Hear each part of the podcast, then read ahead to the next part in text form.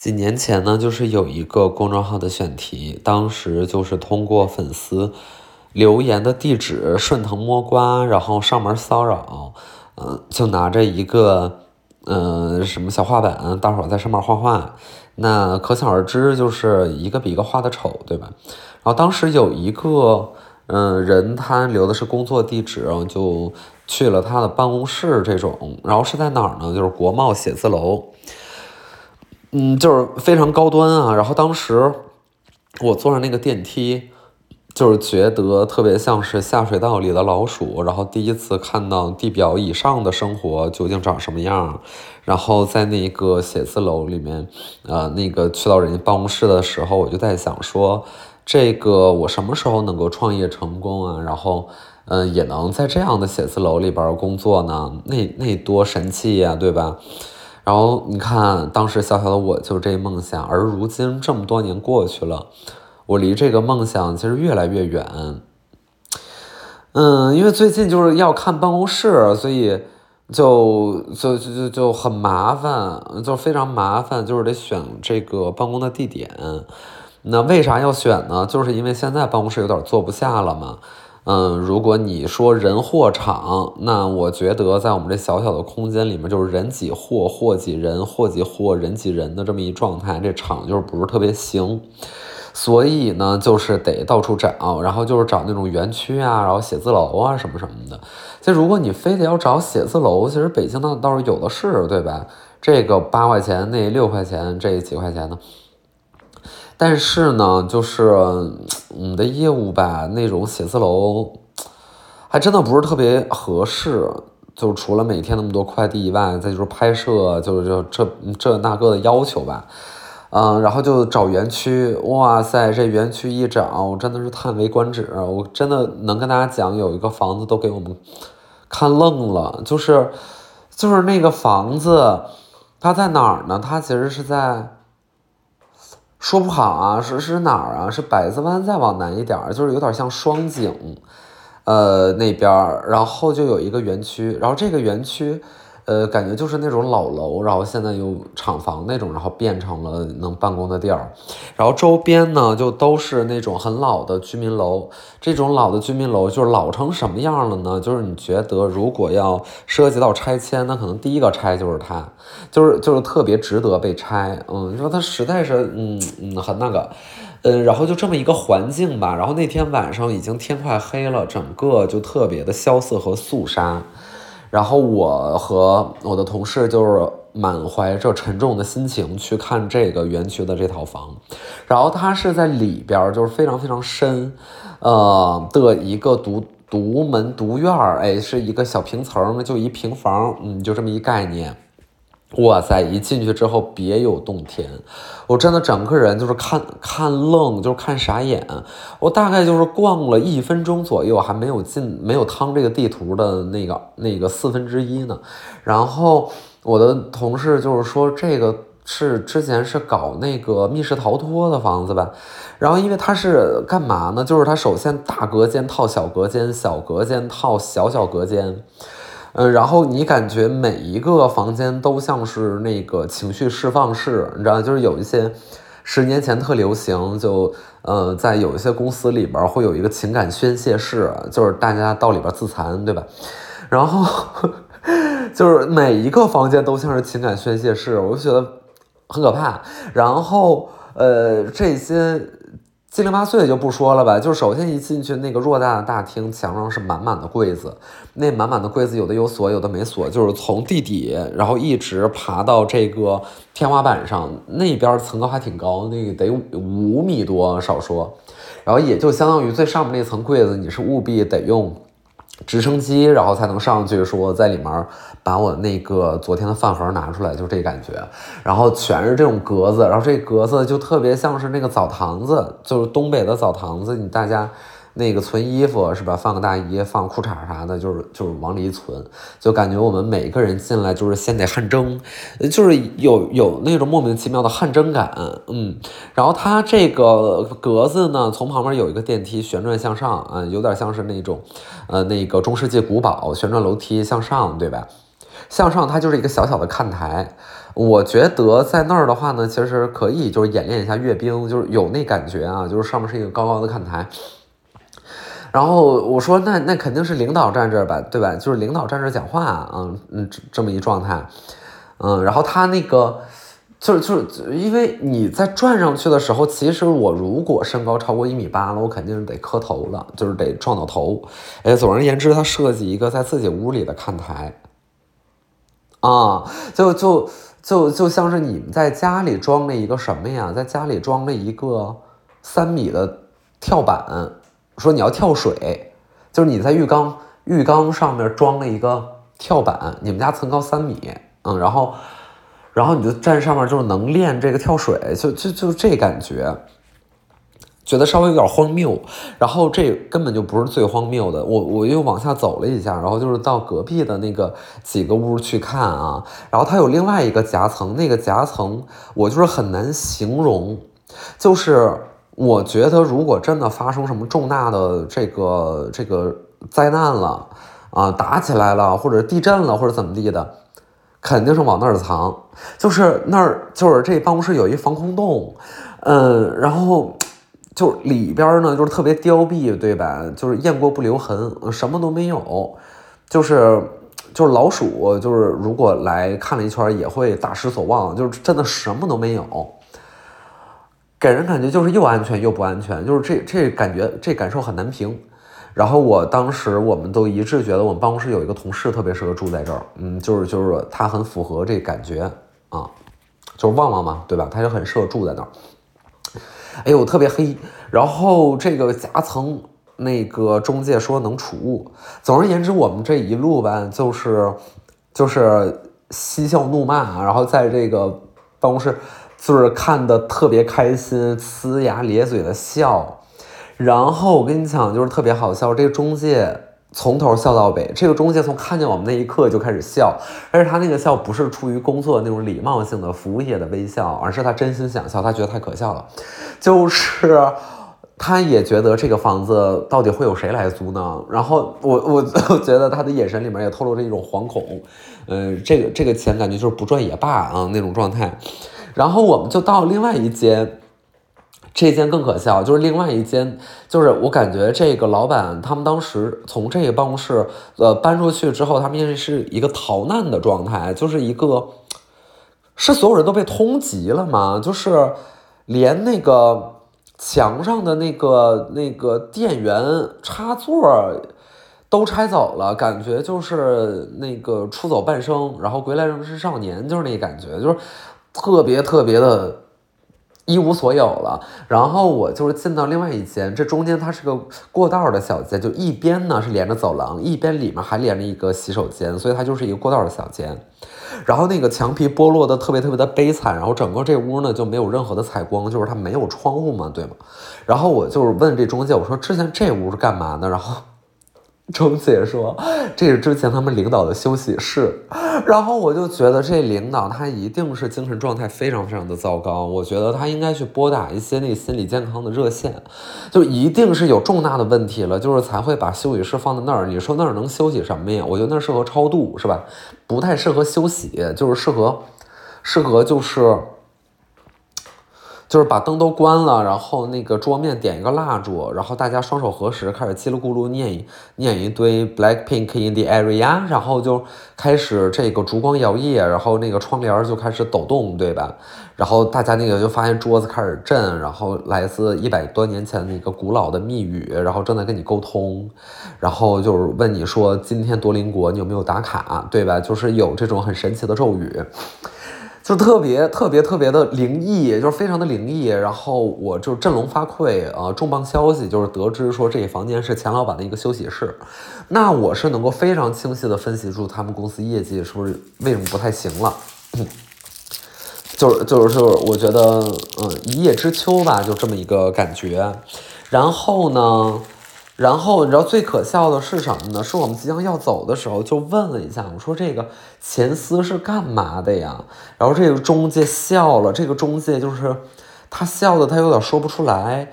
我说你笑啥？他说之前这个公司是一个那个建筑设计，然 后然后我觉得就是答案已经写在那个问题里边了，就是啊啊，然后我我啊，我们就我们都非常非常的惊讶，就是表示非常的惊奇。嗯，就做建筑、做工程什么的，然后外面那个多宝格，就是你得坐直升机才到才能到最上面一层那个格子，就是他们之前放图纸什么的。然后啊，还是啊，得这样啊，就是 非常非常的惊讶。然后这就是我们看的众多的房子当中的一个。然后我们看另外一个房子，说，哎，这房子地址位置也不错呀，这个园区。还挺三臭的，是吧？然后而且它那个单价特别特别便宜。然后后来我同事他先去看了一眼，然后说为啥便宜呢？是因为之前 它是一个战争时期的一个什么，也不是说火葬场还是什么焚尸炉，总而言之特别可怕。特别可怕，就是这个地表没有什么别的更可怕的了。然后别的更可怕的，可能就是已经圈起来当做一个历史遗迹，然后让我们的子子孙孙不要忘记曾经的苦难，对吧？就是，就除了那种可怕之外，我觉得这个地表之上另外一个可怕的地儿就是这儿。然后所以它便宜。然后我就在想说，有必要吗？就是真的，如果都这么便宜了，你往外对外租成办公室是干嘛呢？是谁要来办公啊？就答案就是 nobody 啊，就是没有人要来办公，就是没有人。我觉得就是，是如果我要搬到这儿呢，我的公司同事得知之后会立马辞职，就是想都不会想，而且会把我的微信就是双向拉黑那种，怕我以后就是恶鬼缠身找他麻烦。然后这就是北京，Oh my god！然后我就在想说，哇塞，几年前我还在琢磨说要不要去国贸，然后现在就是在这些园区里边受尽精神的震撼。哦，我没说我，忘了，就是我刚才说的那个建筑的那个。那个房子大概是个六六百多平，那你肯定也是不小，对吧？六七百平，外面还带一个巨大的院子。然后它那个位置，它那个基础的装修，给人感觉就是，如果这儿就是产生什么动乱，就是是一个当时大家藏身的地方，我就完全相信，对吧？就这么一个房子，一个月十万块钱，然后就是那中介报价的时候也忍不住，就是忍俊不禁，就是反正他是跟着我们双手合十，就是在前面从头笑到尾，就是在后面就是。双手握住，然后从头笑到尾，哎，他非常非常的高兴，然后他听我们就在那锐评，他觉得 OK，we made his day，就那感觉。然后就是啊，焚尸炉也说完了，啊，我而且它不是个比喻哦，就不这不是一个比喻，就是没有人拿这种东西开玩笑，而且就是租房子的人，人也人家也真的是。啥也说哈，就是他得告诉你，对吧？他解释他为什么这么便宜，然后就是，呃，很很那个光明正大说啊，他之前是焚尸炉，然后我就觉得说不要吧，我就是连靠近都不要靠近，就不要去。但是他那园区里面还有一些别的产业，然后这些别的产业有些还挺有名的，弄得也挺好的。然后我们就看一些其他的房子。呃，就是讲真有点搞不懂啊，讲真有点搞不懂。然后那个房管呢，他是什么状态？你们小的时候就是上小学，就是那个。呃，年级的这个主任，他多半会有一串钥匙，就这一串钥匙是一个像一个铃鼓一样的东西，大家知道吗？就是一个大铁板儿，然后这铁板上面有很多小洞洞，然后这小洞洞上面就挂着各个门的钥匙，然后他就是带着这么一个铁板，哗啦哗啦哗啦响，上面全都是钥匙，然后领我们看每一间不同的房。咱就别说什么智能锁了，或者什么人脸识别、闸机了，都别说这些了，就是在用一个二十多年前、二三十年前。算了，我觉得五十年前可能也那样，就是一个铁板上面挂着钢钥匙。但我觉得，我觉得如果就是再激进一点儿，那可能就得是用一个大大大大木大木条子，然后来把这个门给锁住。呃，就是一个大木杆儿，然后然后那个把它插在这个门销上，就是两个门有个别儿，你知道吧？然后你插一个大木杆儿。外面就推推不进，里面就是开开不了。然后如果外边想要拜访我们公司呢，他一定得通过特洛伊木马的方式才能够进来，要不然他是攻不了这个城的，就一定得那样。嗯，就是就看这样的房子，我非常非常的精彩，然后一个比一个猴逼贵的啊，就是 就是非常的精彩。Oh my god，北京 is wonderful，就 This is my wonderland，I like it so much。嗯，I have my best memories in there。就就特别特别棒呆啊，特别特别棒呆。然后再有一些正常的园区呢，说实话我还真不太感兴趣。真的不是特别感兴趣啊，而且很多那园区和我们做的行业比较呃就是一样，大家做的一样的事儿。看我给你们讲，我就看，又不是做小红书直播嘛，然后直播不是每天有这些货嘛，然后这些货有一些特定的品牌，可能在直播做的比较多，然后就我我对此也比较了解，然后那天去看一个园区的办公室，我赫然发现。别家公司的这个应该是商务组，就是拿着我们即将上播的品，然后往车上走，然后拎着货，而且我大概其实能猜出来这是哪个直播间的人，嗯，就很很有趣，很有趣。然后我我是觉得不想往一块凑，嗯，有点儿，有点儿，有点人有点太多，人有点太多，就是真的很难。我发现这个选地儿选址啊。那如果真的特别有钱，那就就就别说了，对吧？那你说家里中心，我愿不愿意去？那我肯定愿意去呀。嗯，那那没有啊，就那怎么办呀？那怎么办？那都回老家呗，就都回老家。我跟你说，最近一直在研究说这个串串香怎么做。我之前说很多次了，我说也没有什么那个好害怕的，大不了失败了回老家做串串香。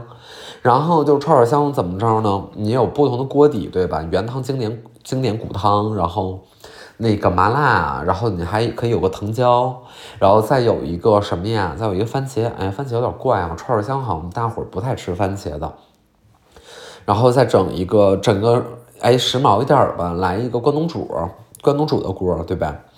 然后我们就是做串串，嗯穿那个小麻辣牛肉，穿那个香菜牛肉，穿鸡脚筋。然后我我觉得我一天能卖个几百串，应该差不多吧。就是你一桌吃个三四十串儿，这不很正常，很基本一量哈。然后你说一天你翻台十桌，你如果摊位不大，你是个档口那种的，那你十桌十五桌还是有的呗。所以一天大几百串儿，小一千串儿，我估计没什么问题。然后我就再怎么怎么做的推广，是吧？让大伙儿在大众点评给我刷刷分儿，那没准咱们就火了，是吧？没准咱们就火了。然后我再上个什么？黑珍珠可能就是想不了了，因为咱们那基础投入肯定不够上黑珍珠那格的。但是什么那个本地必吃榜，我觉得这个是可以尝试一下的，叫二胖串串香。因为我小的时候呢，就是我，就是我有一个家里的那个给我的外号昵称，因为我们家在我爷爷的这一条血脉的这个这个这个分支里呢，我算是排行老二。然后我呢，就是小的时候比较胖，然后大伙儿就叫我二胖。就没有人问我的意见，然后没有人问我喜不喜欢听，但是但是就这么叫了，对吧？就特别的被动，特别 submissive，然后就很被动，然后叫我二胖，然后我觉得二胖也挺好的，我就是在那个老家回老家做串儿香，叫二胖串儿香，就没什么的呀，就就有什么的呀，然后那些菜单什么咱自己都能做，这么多年别的没会，就是 PS 还是挺会的，对吧？然后就是进货呗。你说那东北啥没有啊？就算冬天那蔬菜有点困难的话，那土豆片是不是还是有的呀？那肯定有。然后也能进，咱但也不是说啥也吃不着。那莴笋、莴笋片，那小的时候真没吃过莴笋，小的时候没有吃过莴笋，不知道那是那那什么东西，什么东西，什么笋，什么笋呀？不知道，没吃过，没吃过莴笋。然后莴笋啊，玉米笋啊，什么什么。哎，就就还挺不一样的，莴笋叶儿也挺不一样的。莴笋呢，其实它特别特别多的部位，就是能吃出来完全不同的效果。哎，就感觉不是一东西，但其实都是莴笋，真真的很神奇，真的很神奇，真是神奇的大自然。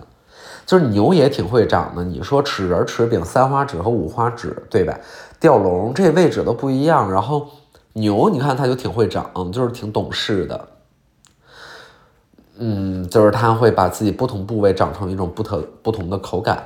嗯，天呐，我这么说是不是有点太地狱了呀？但是，嗯，yes，但是 yes，然后，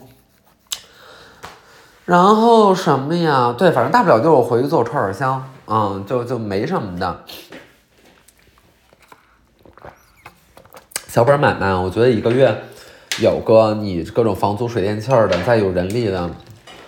我觉得两万差不多吧，两三万差不多，然后卖就照个五万卖呗，然后剩下的钱那个大伙儿什么干点啥是吧？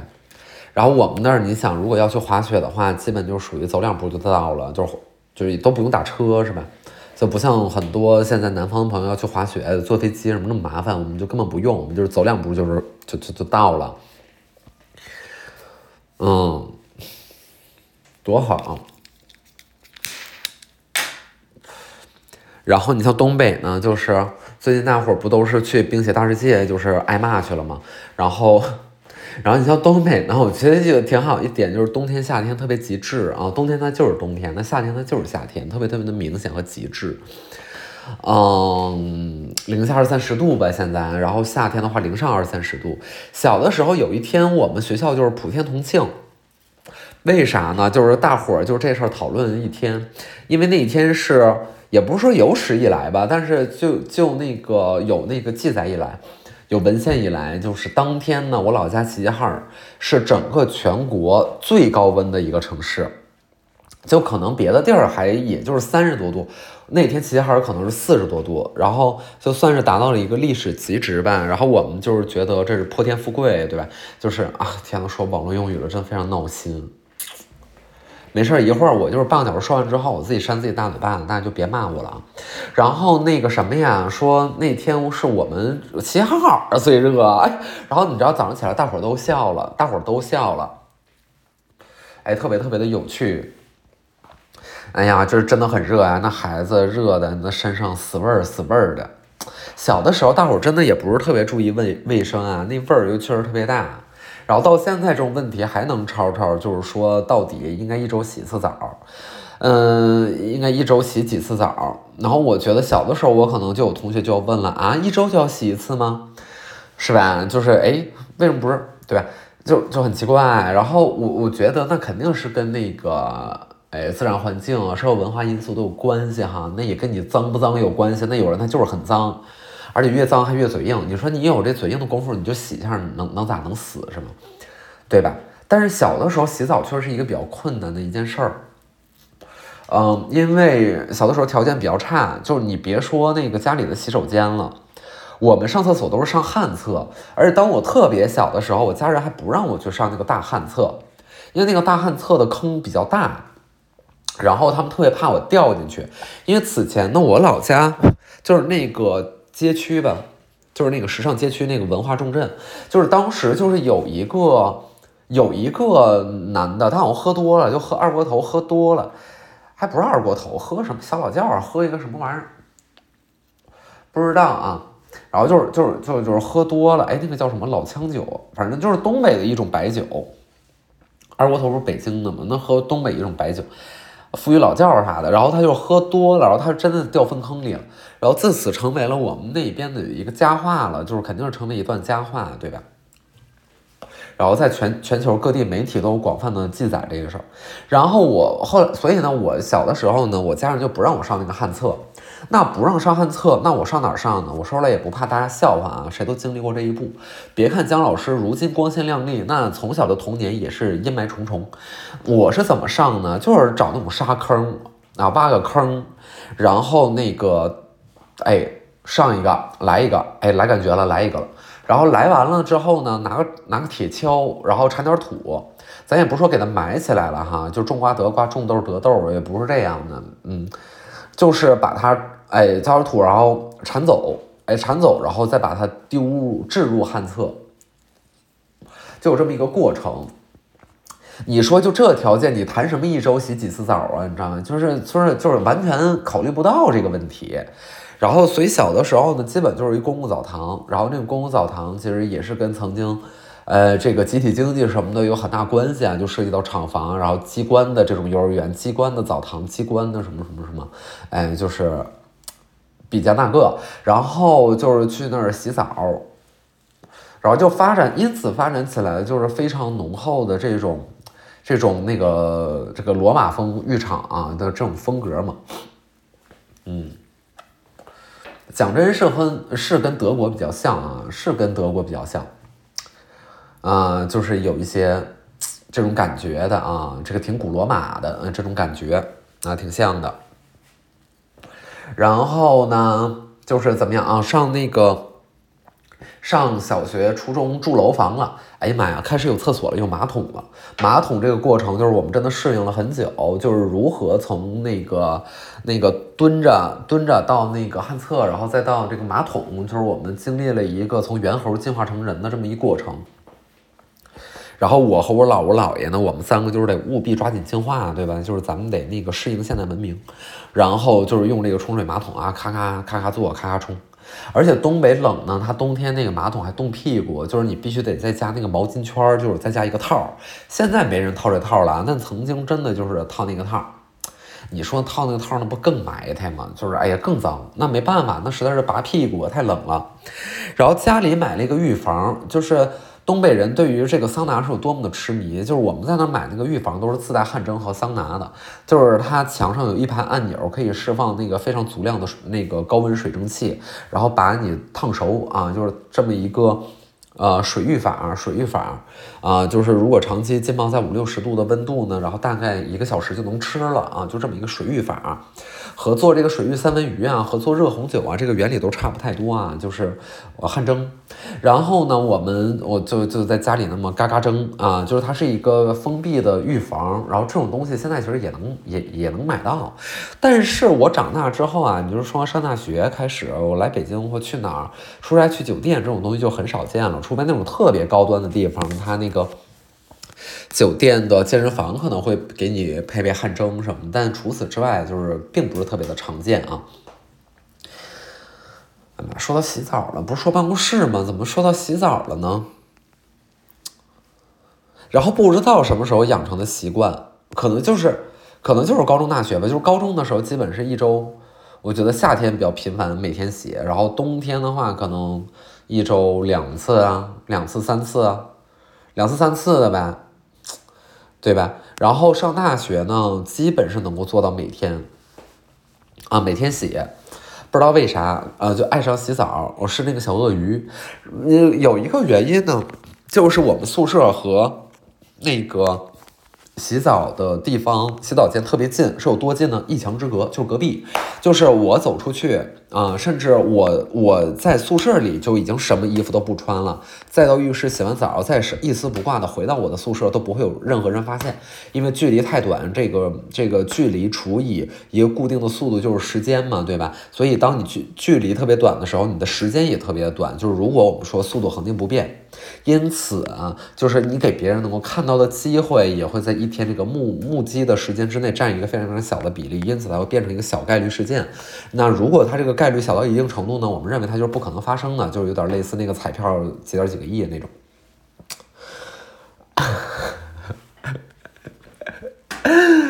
Yeah，然后上大学就开始啊，就是嘎嘎洗嘎嘎洗啊，就每天每每天洗。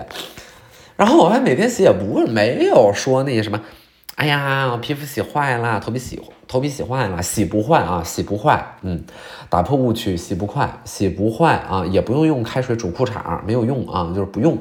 你成天洗澡了，你的裤衩脏不到哪去？嗯，说了很多遍了，有人就不听，啊，还得拿那个热水壶大火煮沸，这个小火收汁儿啊，洗裤衩。我觉得不用煮啊，不用煮裤衩，但就是正常该怎么洗怎么洗，嗯。嗯，哎，说到洗裤衩，哎呦天呐，你说这播客，你说唠啥呢？这是在干什么呀？哎呀，每次都有人第一次听，然后第一次听就是这这这一辈子最后一次。然后我们呢，就是也是有这个缘分吧，这个这个缘分，嗯，这个缘分。哎，我最近开始琢磨，又想去旅游了。那最近不是特别忙嘛，就是人只要一忙呢，就开始哀嚎，是吧？然后哀嚎里边，我透露了一点小小的希望。然后就是希望干嘛呢？就希望旅个游。但是现在全国呢，全国的都特别冷。然后你说别地儿哪儿暖和呢？东南亚咱也不是很想去。